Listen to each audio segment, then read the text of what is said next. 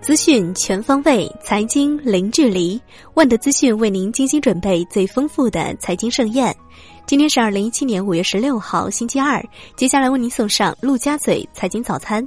首先来看宏观方面，一到四月，全国固定资产投资同比增百分之八点九，不及前值百分之九点二；民间固定资产投资同比增百分之六点九，不及前值百分之七点七。四月，规模以上工业增加值同比增百分之六点五，不及前值百分之七点六；社会消费品零售同比增百分之十点七，不及百分之十点九的前值。统计局表示。中国在去产能方面仍然面临巨大压力，需要加强私人投资动能。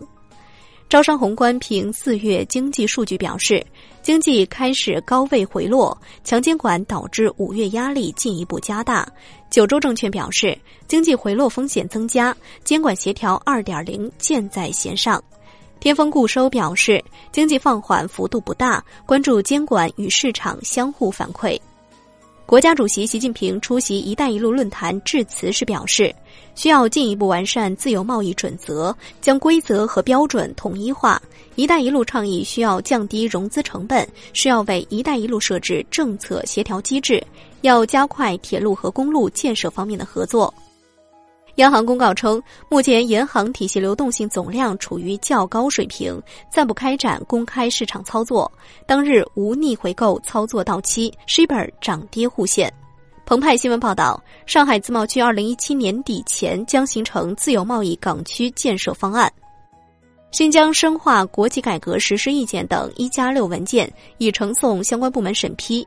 新疆将继续在中泰集团、新投集团等十户企业开展自治区国有资本投资运营公司、薪酬分配差异化改革等九项改革试点工作。再来关注国内股市。上证综指涨百分之零点二二，报三千零九十点二三点；深成指涨百分之零点五九，报九千八百四十五点六点；创业板指涨百分之零点二三，报一千七百八十八点六四点。两市成交三千四百九十五亿元，仍维持阶段低位。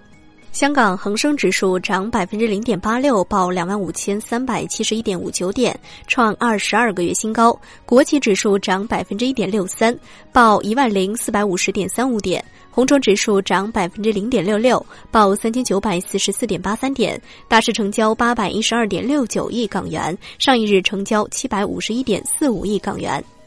再来关注金融方面。新浪援引外媒称，天弘基金计划大幅削减个人投资者投资余额宝货币市场基金的金额上限，由目前的一百万元人民币调降超过一半。新规或最快本月开始实施，或仅针对新增投资部分。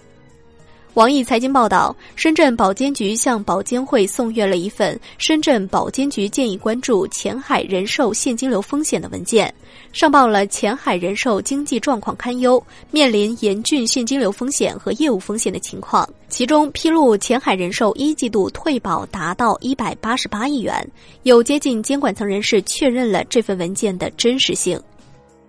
再来关注楼市方面。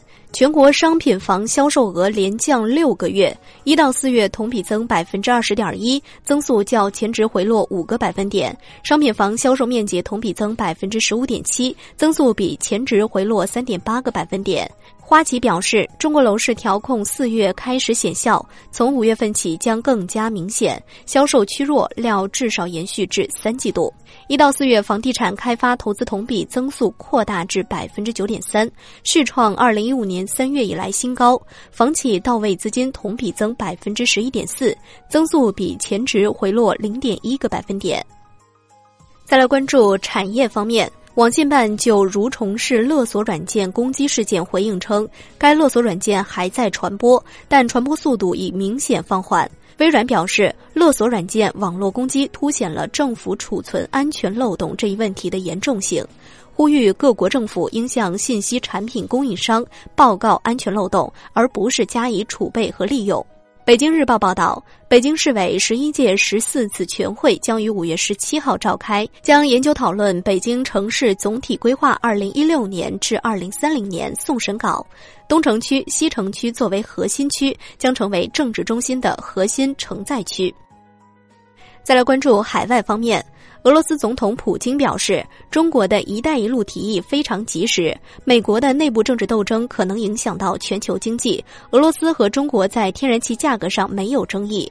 俄中将加强航天合作，包括对华供应火箭发动机。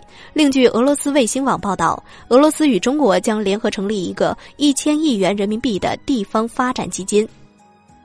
最后来关注商品方面。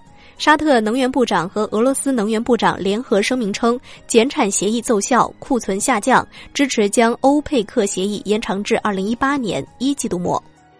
好的，今天的陆家嘴财经早餐就是这样，感谢您的收听，欢迎大家关注万德资讯的微信公众号，您可以用更少的时间了解更精华的资讯。明天同一时间再见。